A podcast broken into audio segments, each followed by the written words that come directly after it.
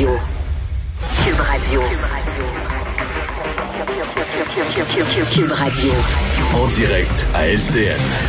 14h30, c'est le moment d'aller retrouver notre collègue à Cube Radio. Salut Geneviève. Bonjour Julie. Euh, on va se parler ensemble de cet acquittement de cet auteur euh, qui avait fait euh, beaucoup, beaucoup réagir, Yvan Godbout, qui, est, qui, est, acquitté aujourd'hui de possession, en fait, production de pornographie juvénile.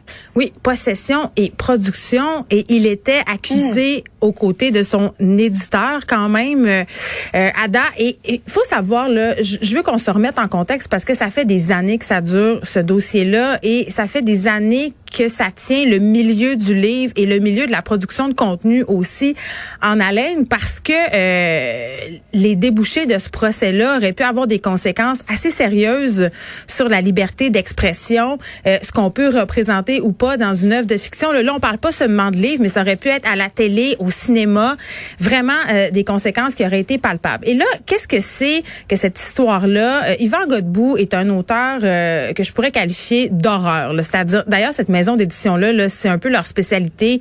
Ils font des livres dérangeants, un peu gore pour un public averti.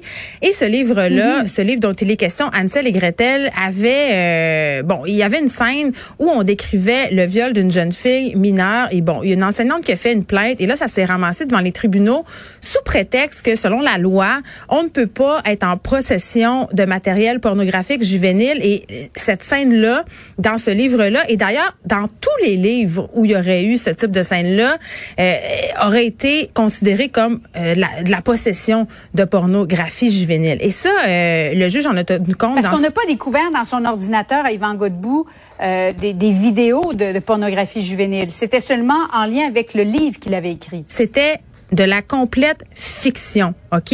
Et c'est ce qui mm. avait déclenché à l'époque un peu les inquiétudes des différents milieux culturels parce que tu l'as dit, il y, a une notion qui est très, très importante en droit et dans ce cas-là en particulier, c'est la notion d'intention, Julie. C'est quoi l'intention euh, derrière ça? Et d'ailleurs, Yvan Godbout l'a toujours martelé, l'a toujours dit, L'objectif de cette scène-là, une scène qui fait deux paragraphes, par ailleurs, Julie, dans le livre, moi, je l'ai lu, cette scène-là. C'est sûr qu'elle est dérangeante, qu'elle est troublante, mais il y a des avertissements au début du livre. Ça s'adresse à un public averti. C'est pas fait pour être lu par des enfants de 13 ans, par des enfants.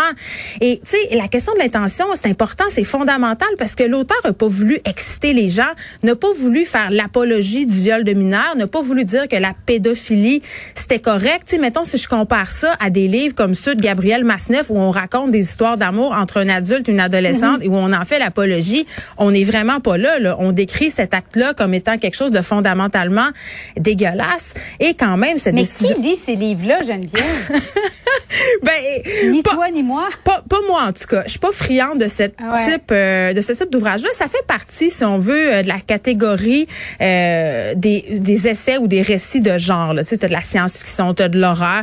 Tu sais, Patrick Sénécal est un écrivain de genre au Québec écrit mm. euh, des histoires d'horreur. Dans Alice, un de ses romans les plus populaires, on a des scènes d'une violence inouïe. Mais qu'est-ce que ça nous dit, cette décision-là? Avait été rendue en défaveur d'Yvan Godbout? Ça veut dire qu'il aurait fallu enlever euh, toute l'œuvre du Marquis euh, des étalages de nos bibliothèques? Est-ce qu'on est rendu... Parce que c'était ça la question. Est-ce qu'on va jeter un écrivain en prison parce qu'il a écrit une scène de viol? Puis loin de moi de vouloir banaliser, je comprends qu'il y a des gens qui peuvent lire ce type de scène-là puis être choqués.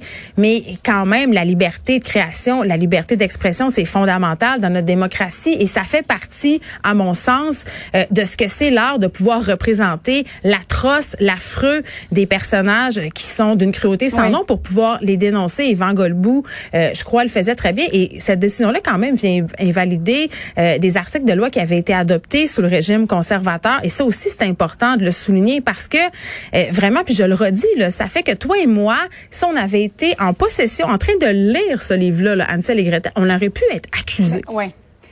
À peu près dans la même euh, fâcheuse position. Alors, euh, décision importante aujourd'hui, liberté d'expression. Merci beaucoup, Geneviève, au plaisir. Merci.